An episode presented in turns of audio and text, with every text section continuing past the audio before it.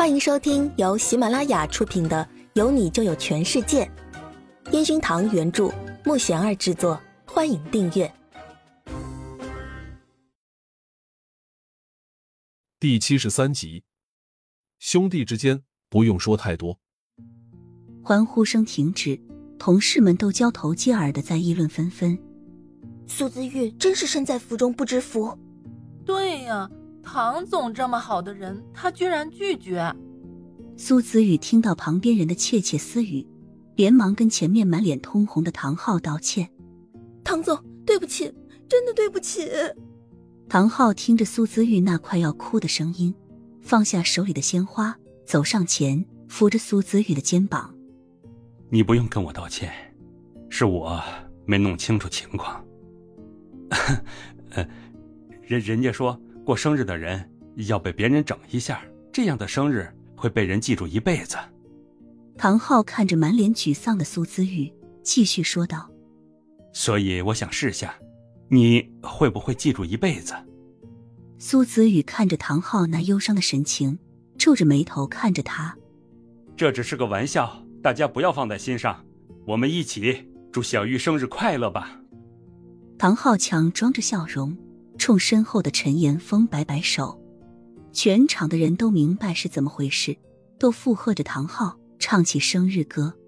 苏姿玉怎么也想不到，他那么多年没过的生日，却是用这样的方式开始的。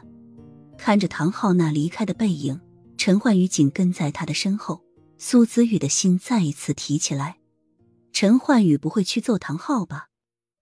陈焕宇跟在唐昊后面，唐昊转头。你出来做什么？陈焕宇直接冲停在门外的司机点点头，然后示意唐昊上车。他们来到唐昊家附近的海边，吹着海风。唐昊认真的看着陈焕宇：“你和小玉什么时候的事情？你看出来了？看出来你还表白？”陈焕宇冲唐昊肩膀拍过去。唐昊看着前方，停顿许久。阿宇，你知道我为什么一直愿意帮你打理家族事业吗？当初我们说好，我负责集团的事情，你认真做好音乐的事情。唐昊停顿了下，现在，哼，好像需要你回来掌管了。我想去美国那边的分公司，离开这里一段时间。因为苏子玉，陈焕玉带着疑惑的表情看向唐昊。他接手公司以前，可从来没有说过要离开。唐昊苦笑了下，呵呵，先让我休息一段时间吧。最近公司事情不多，毕竟是你的公司，你自己也该适当的管理一下。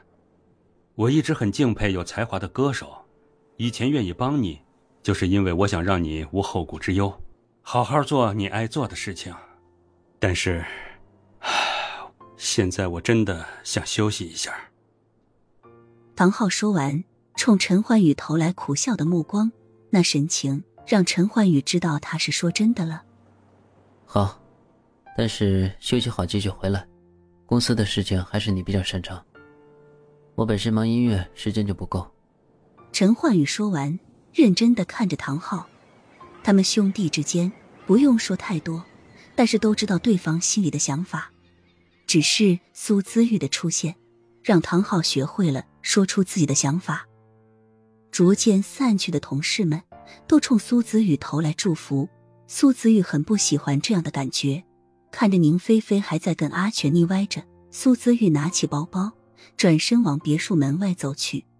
看到刚好走进来的陈焕宇和唐昊，苏子玉一脸歉意的走上前。陈焕宇自然的搂住苏子玉。兄弟，以后我听你的，不这么遮遮掩掩了。苏子宇不明白的看向陈焕宇，他这是在干嘛？唐昊反而露出轻松的笑容。哼，你可要好好对待小玉，祝你们幸福。苏子宇看到唐昊冲自己的那种笑容，尴尬的不知道说什么。他这是知道自己跟陈焕宇的关系了。也许因为晚上没有吃什么，苏姿玉的肚子咕噜咕噜的叫着。陈焕宇直接拉起他的手，往他家的方向走去。会有记者拍吧？苏子宇知道不应该这样破坏气氛，可是他还是很担心。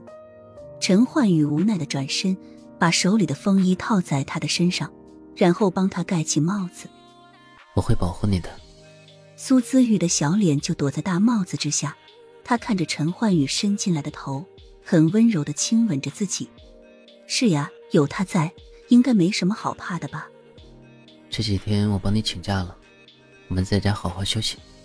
陈焕宇温柔的冲苏子宇说道。苏子宇看着眼前一脸笑眯眯的陈焕宇，害羞的点点头。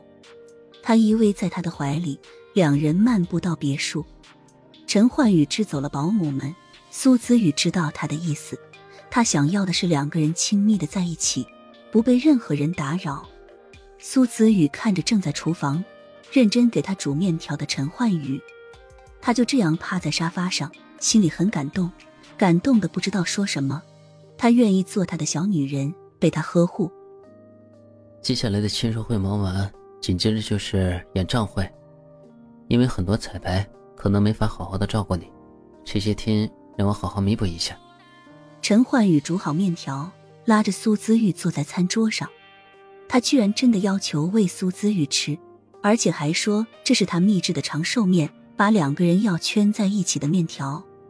苏子玉感觉陈焕宇像诗人一样，无论多小的事情，他都会用他的方式来表达出来，就如他的歌曲那样，能让人着迷。苏子宇看着陈焕宇就那样认真的盯着自己吃面条，他实在很不习惯。